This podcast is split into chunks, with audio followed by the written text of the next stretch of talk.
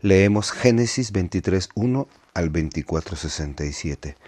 Sara vivió 127 años y murió en Kirat Arba, la que hoy es la ciudad de Hebrón, en la tierra de Canaán.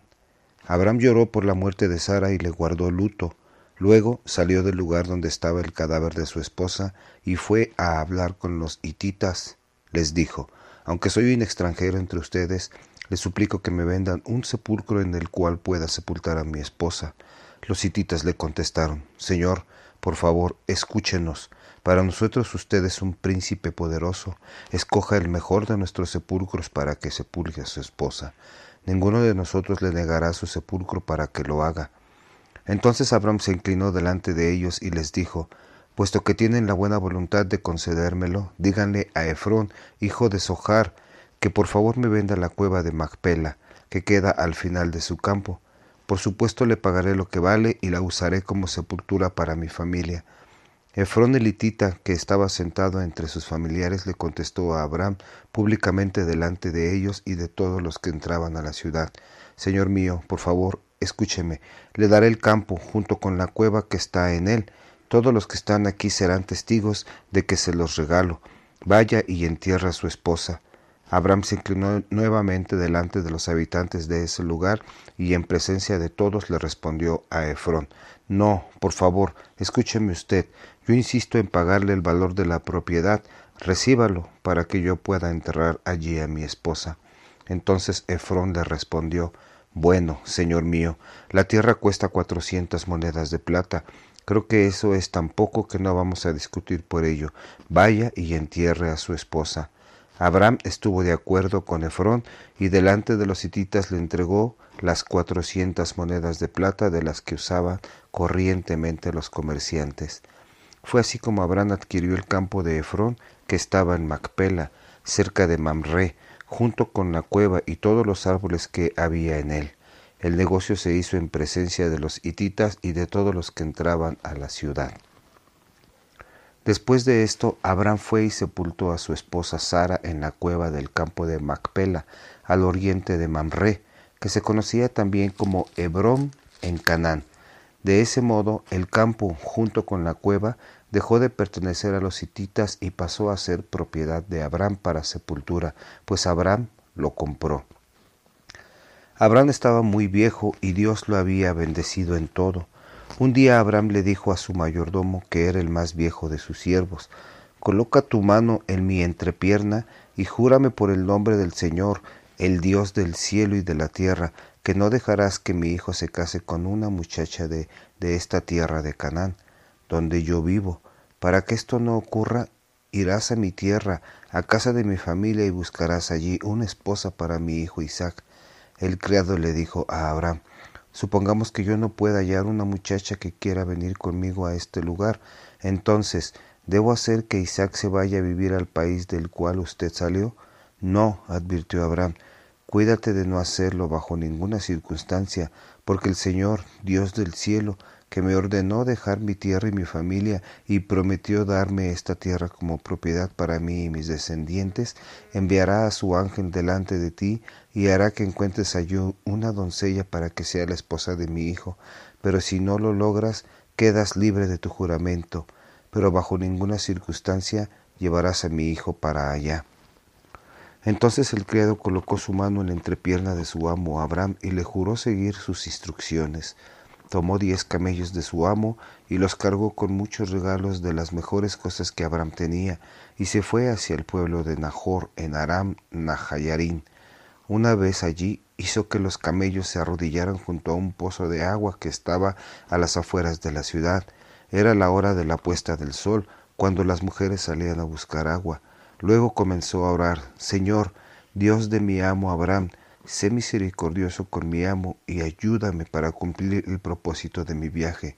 Mira, aquí estoy junto al pozo del agua, a la hora en que las muchachas del pueblo vienen a sacar agua. Permíteme saber cuál es la joven que tú has escogido para que sea la esposa de tu siervo Isaac. Te suplico que esa joven sea a quien yo le diga, por favor, baje su cántaro para que yo pueda tomar un poco de agua y que me conteste Tome usted y también le voy a dar de beber a los camellos. De esta manera podré estar bien seguro de que en verdad amas a mi amo Abraham. Todavía estaba orando cuando vio que se acercaba una muchacha con su cántaro al hombre. Era Rebeca, la hija de Betuel. Este Betuel era el hijo de Milca y de Nahor, el hermano de Abraham. La joven era muy hermosa y virgen, pues aún no había tenido relaciones sexuales con ningún hombre. Rebeca bajó al pozo, llenó su cántaro de agua y se dispuso a regresar. Entonces el criado corrió hacia ella y le dijo, Le ruego que me permita beber un poco de agua de su cántaro. Con mucho gusto, señor, dijo ella, y con prontitud inclinó el cántaro para que él pudiera beber. Cuando el criado terminó de beber, la muchacha dijo, También sacaré agua para sus camellos, para que beban hasta que queden satisfechos. Acto seguido vació el cántaro en el bebedero y fue corriendo varias veces al pozo a sacar agua, hasta que hubo la suficiente para todos los camellos. Mientras tanto, el criado la observaba en silencio, preguntándose si el Señor le había contestado la oración. Cuando los camellos terminaron de beber, el criado sacó un pendiente de oro que pesaba unos seis gramos y se lo puso a Rebeca en la nariz. También le colocó en los brazos dos brazaletes que pesaban ciento veinte gramos cada uno. Luego el criado le preguntó, Por favor, dígame quién es su papá. ¿Habrá lugar en casa de su padre para pasar la noche? Mi padre es Betuel, hijo de Milca, que es esposo de Nahor, contestó ella, y en nuestra casa tenemos abundante comida para los camellos y una pieza para huéspedes. El criado entonces se arrodilló y adoró al Señor con la siguiente oración. Alabado sea el Señor, Dios de mi amo Abraham, pues siempre ha sido tan bueno y lean con, con él. Gracias por haberme guiado directamente a los familiares de mi amo. La muchacha corrió hasta la casa para contarle estas cosas a su familia. Rebeca tenía un hermano llamado Labán. Cuando éste escuchó todo lo que la muchacha les contó y además vio el pendiente y los brazaletes que llevaba puestos, salió corriendo hacia el pozo donde todavía estaba el hombre de pie junto a los camellos. Al verlo, le dijo, Venga, usted es bendito del Señor, y quédese con nosotros. No tiene por qué quedarse aquí afuera. Ya le he preparado un lugar para usted. También hay sitio para los camellos. El criado siguió a Labán a la casa. Luego Labán les llevó agua para que el criado y sus acompañantes se lavaran los pies. También les quitó a los camellos las cargas que llevaban y les dio suficiente comida. Cuando les sirvieron la comida, el criado de Abraham dijo, No quiero comer nada hasta haberles dicho por qué estoy aquí. Muy bien, dijo Labán, danos tu mensaje. Soy siervo de Abraham, explicó. El Señor ha colmado de bendiciones a mi amo, de modo que él es considerado un gran hombre entre la gente de la tierra donde vive. Dios le ha dado grandes rebaños de ovejas y de vacas, además le ha dado una gran fortuna en plata y oro, y muchos esclavos y esclavas, camellos y burros. Como si esto fuera poco, Sara, la esposa de mi amo, siendo ya muy anciana, le dio un hijo a mi amo. A ese hijo mi amo le ha dado todo lo que posee, y mi amo hizo que yo le prometiera que no dejaría que Isaac se casara con una mujer, con una de las mujeres de Canaán, que es la tierra donde él vive. Por eso me pidió que viniera a esta lejana tierra para buscar entre sus familiares una esposa para su hijo. Yo le pregunté, ¿y si no puedo encontrar una muchacha que quiera venir? Él me respondió, vendrá, porque mi Señor, en cuya presencia he andado, enviará su ángel contigo y hará que tu misión tenga éxito.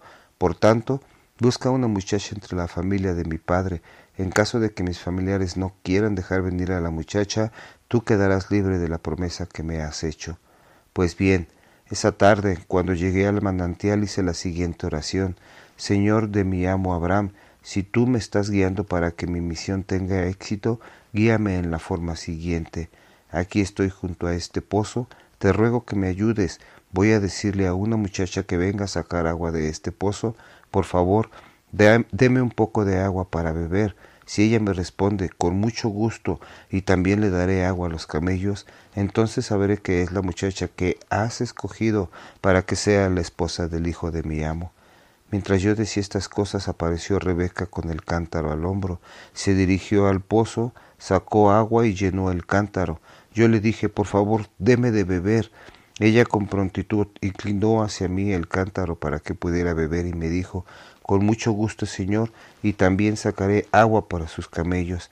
Y así lo hizo. Entonces le pregunté, ¿de qué familia es usted? Y ella me dijo, soy de la familia de Nahor. Mi padre es Betuel, hijo de Nahor y de Milca. Entonces le puse el pendiente en la nariz y los brazaletes en los brazos. Luego me arrodillé y adoré al Señor. Sí, alabé al Señor, el Dios de mi amo Abraham, porque me había llevado por el camino correcto, hasta encontrar en la casa del hermano de mi amo la esposa para su hijo Isaac. Ahora, díganme si van a ser bondadosos y leales con mi amo Abraham. Si no piensan serlo, también díganmelo, así yo sabré qué camino tomar. Entonces Labán y Betuel contestaron, es evidente que esto es obra del Señor, de modo que en ese caso nosotros no podemos hacer nada. Mire, aquí está Rebeca, tómela y llévesela, para que sea la esposa del hijo de su amo, tal como el Señor lo ha dispuesto. Al oír la respuesta, el mayordomo de Abraham cayó de rodillas delante del Señor. Enseguida sacó las joyas de plata y de oro y hermosos vestidos para Rebeca.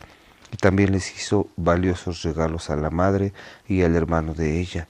Luego el criado y sus acompañantes cenaron y pasaron allí la noche. Al día siguiente, cuando se levantaron, el criado dijo, Debo regresar a casa de mi amo. Pero el hermano y la mamá de Rebeca le dijeron, Queremos que Rebeca se quede con nosotros unos diez días más. Después de ese tiempo se podrá ir. Pero él les rogó, no retarden mi regreso. El Señor ha hecho que mi misión tenga éxito, así que déjenme regresar a donde mi amo. Bien, respondieron, llamemos a la muchacha y preguntémosle si quiere irse o no. Llamaron a Rebeca y le preguntaron, ¿quieres irte con este señor? Y ella respondió, sí, me voy con él. Entonces dejaron ir a Rebeca con el mayordomo y sus acompañantes. Además permitieron que la mujer que había cuidado a Rebeca desde que era niña fuera también con ella, y la despidieron con esta bendición. Hermana nuestra, que seas madre de millones de hijos, que tu descendencia conquiste las ciudades de sus enemigos. Entonces Rebeca y sus esclavas subieron a los camellos y se fueron con el criado de Abraham. Mientras tanto Isaac, cuyo hogar estaba en el Negev, había regresado del pozo de Lajai, Roí. Una tarde salió a caminar por el campo para meditar. De repente levantó la vista y vio que se acercaban unos camellos. También Rebeca levantó la vista y al ver a Isaac se bajó del cabello y le preguntó al criado, ¿quién es ese hombre que viene por el campo hacia nosotros? Es el hijo de mi amo, le contestó. Entonces ella se cubrió el rostro con el velo. Cuando Isaac llegó hasta ellos, el mayordomo le contó todo lo ocurrido. Isaac llevó a Rebeca a la tienda de su madre y la tomó por esposa. Él la amó mucho y ella le sirvió de especial consuelo por la muerte de su madre. Salmo 7, 1 al 5. En tus manos me he puesto, oh Señor, Dios mío, para que me salves de mis perseguidores. No dejes que me devoren como leones, que me despedacen y me arrastren sin nadie que me libre. Distinto sería, Señor, si yo estuviera haciendo lo malo, si yo fuera injusto, o si le hiciera daño a su amigo, o si a mi, a mi, enemigo le quitaran sin razón lo que es suyo. Entonces sí tendrías razón en permitir que mis enemigos me persigan y me alcancen y pisoteen mi honra en el polvo. Proverbios 3, 7 al 8. No creas que eres tan sabio como para no tenerle miedo al mal. Honra al Señor y huye del mal, así llenarás tu cuerpo con salud y vigor. Mateo 9, 1 al 17. Jesús se subió de nuevo a la barca y regresó a la ciudad donde residía. Varios hombres le trajeron a un paralítico tendido en un camastro. Cuando Jesús vio la fe que tenían, dijo al enfermo, Ten ánimo, hijo, te perdono tus pecados. Blasfemia, pensaron algunos de los maestros religiosos que lo oyeron. Jesús, que sabía lo que estaba pasando, les dijo, ¿A qué vienen esos malos pensamientos? Díganme, ¿qué es más fácil, sanar a un enfermo o perdonarle sus pecados? Pues voy a demostrarles que tengo autoridad en la tierra para perdonar los pecados. Entonces se dirigió al paralítico y le dijo, Levántate, recoge la camilla y vete a tu casa. Y el paralítico se puso de pie y se fue a su casa. Un escalofrío de temor sacudió a la multitud ante aquel milagro, y todos alababan a Dios por haberles dado tanto poder a los seres humanos. Al salir del lugar, Jesús vio a Mateo, un cobrador de impuestos que estaba sentado junto a la mesa donde se pagaban los tributos. Sígueme, le dijo Jesús. Mateo se levantó y se fue con él. Ese mismo día cenó Jesús en su casa, y junto con sus discípulos había muchos cobradores de impuestos y gente pecadora. Al ver eso, los fariseos se indignaron. ¿Por qué su maestro anda con gente de esa calaña? preguntaron a los discípulos. Jesús alcanzó a oír, a oír aquellas palabras y les respondió, porque los sanos no necesitan médico y los enfermos sí. Vayan y traten de entender el texto que dice, misericordia quiero, no sacrificios, porque yo no he venido a llamar a los buenos, sino a los malos. Un día los discípulos de Juan se le acercaron a preguntarle, ¿por qué tus discípulos no ayunan como los fariseos y nosotros? ¿Acaso pueden estar tristes los invitados a una boda mientras el novio está con ellos? les preguntó Jesús. Claro que no, pero llegará el momento en que se les quitará al novio y entonces sí ayunarán. A nadie se le ocurre remendar un vestido viejo con una tela nueva, porque lo más probable es que la tela nueva se encoja y rompa la vieja, con lo cual la rotura se haría mayor y a nadie se le ocurre echar un vino nuevo en odres viejos, porque los odres se te romperían y se perdería el vino y los odres. El vino nuevo se debe echar en odres nuevos para que ambos se conserven. En nuestra lectura de hoy, 12 de enero del 2021, continuamos estudiando el Evangelio según San Mateo. En esta ocasión leemos capítulo 9, versículos del 1 al 17. Recordemos que el Evangelio de Mateo trata de demostrar que Jesucristo es rey, es el rey que esperaban los judíos, es el rey que Dios tenía prometido del linaje de David para venir a libertar completamente a su pueblo. En el capítulo 8 se hace una recopilación de todos estos milagros que Jesús hizo mostrando que Él era el rey que traía sanidad. En primer lugar, sana a un leproso, sana a la hija de un centurión, mostrando que no solamente para su pueblo, sino que Él tenía salvación y sanación para todas las personas, sana a un muchacho enfermo, sana también a un... Em, endemoniado, calma la tempestad. Entonces se demuestra cómo Él tiene poder y autoridad como todo un rey. El capítulo 9 nos narra también cómo Jesús sanó a un paralítico y vemos ahí claramente cómo nuevamente se vuelve a mostrar que Él es un Dios poderoso, que Él es el rey que viene a sanar. Y es interesante descubrir aquí en este versículo 4 que Jesús sabía lo que otros estaban pensando y quizá tú puedas eh, tratar de ocultar tus pensamientos de Dios, pero Él conoce tus más íntimos pensamientos, sabe a qué punto está tu fe, eh, qué tanto le has creído, qué tanto le conoces, eh, qué tanta desconfianza tienes en Él o en sus mandamientos. Él lo sabe todo. Él, así como un rey, dice un proverbio que nunca pienses nada en tu cama porque siempre todas las noticias llegarán ante el rey. Y precisamente aquí Mateo está tratando de describir cómo él es el rey, que conoce aún los pensamientos del corazón de las personas. No necesitan hablar para que él sepa lo que están pensando. Él está mostrando que Jesucristo era ese rey sobrenatural que esperaban. Claramente Jesucristo demuestra que Él es el poderoso. Claramente demuestra qué tanto poder tiene porque les hace una pregunta, ¿qué es más difícil? ¿Sanar a un enfermo o perdonarle sus pecados? Y entonces cuando ese hombre paralítico se levanta, queda demostrado que él tiene todo el poder y tiene toda la autoridad, no solo para sanar, sino para perdonar pecados. Después, eh, Mateo, que era un eh, recolector o cobrador de impuestos, nos narra un poco acerca de cómo lo llamó a él. Un cobrador de impuestos era una persona odiada por el pueblo de Dios porque eh, prácticamente se habían pasado al bando de los romanos em, tratando de cobrar impuestos o obligar al pueblo de Dios a pagarle impuestos a Roma. No solamente cobraban los impuestos que Roma les pedía, sino que ellos, para tener una ganancia pura, entonces ellos cobraban de más ese impuesto y exigían esos impuestos al pueblo de Dios para entonces ellos vivir bien.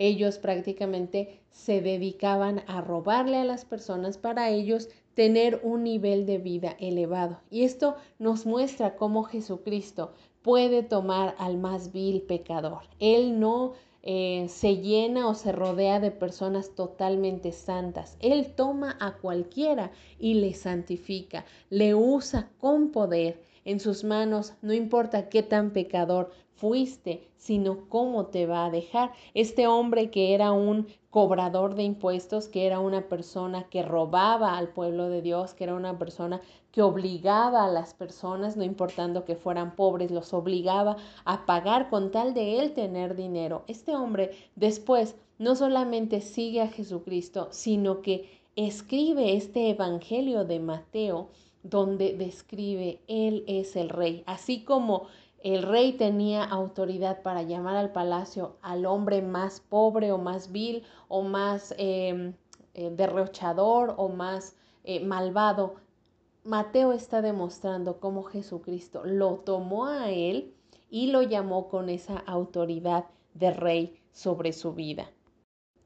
Obviamente esto no encajaba en la mente de nadie y dice que eh, hubo algunos fariseos que se indignaron porque Mateo una vez que siguió a Jesucristo organizó una fiesta seguramente con otros cobradores de impuestos, para que escucharan acerca del mensaje de Jesús y hizo una cena o una comida ahí en su casa.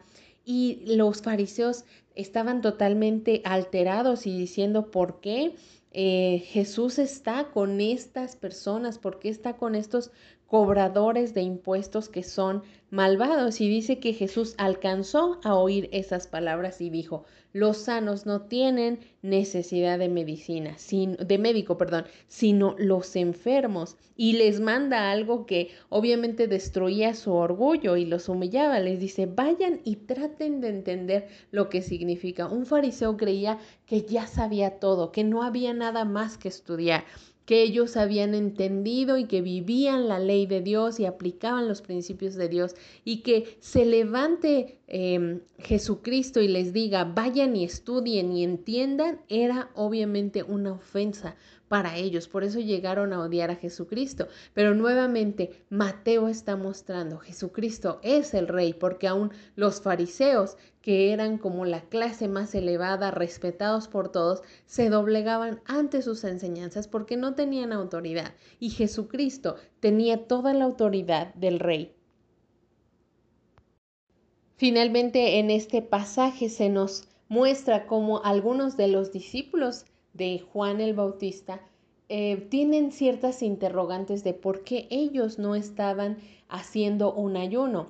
Estaban los dos extremos, estaban los discípulos de Juan que ayunaban y lo hacían con el corazón correcto, pero estaban los fariseos en el otro extremo que ayunaban no por buscar agradar a Dios ni por buscar pasar tiempo con Dios, sino para agradar a los hombres y recibir reconocimiento de los hombres. Entonces Jesucristo les dice claramente que ellos no van a ayunar porque iba a haber una confusión en la gente, además de que Jesucristo estaba ahí mismo y ya los discípulos de Juan habían ayunado para ese tiempo que estaban viviendo el tiempo específicamente de que Jesucristo estuviese sobre la tierra, hiciese su ministerio. Entonces, por eso les dice, no tiene necesidad de ayunar. Sin embargo, hay una enseñanza más que este pasaje trae. Dice, a nadie se le ocurre echar vino nuevo en odres viejos, porque los odres se rompen y el vino se pierde.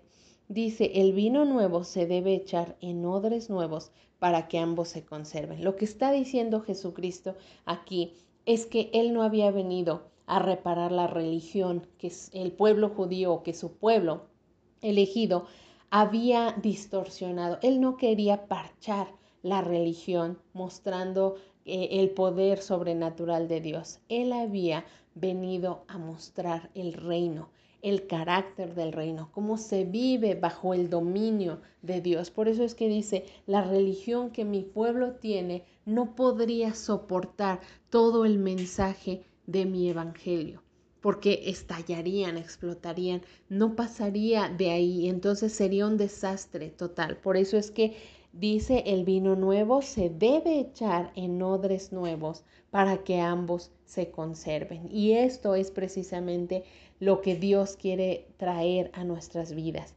Necesitamos entender que Jesucristo no vino a establecer una religión, Él vino a establecer su reino en tu corazón. Él quiere que tú puedas vivir una vida plena. Él es el rey que necesita que tú dejes que Él ocupe el trono de tu corazón, que quebrantes tu orgullo, que puedas reconocer que el único que sana es Él, el único que conoce tus pensamientos más íntimos es Él, que el único que sabe la condición en la que estabas cuando te encontró es Él, Él sabe todo.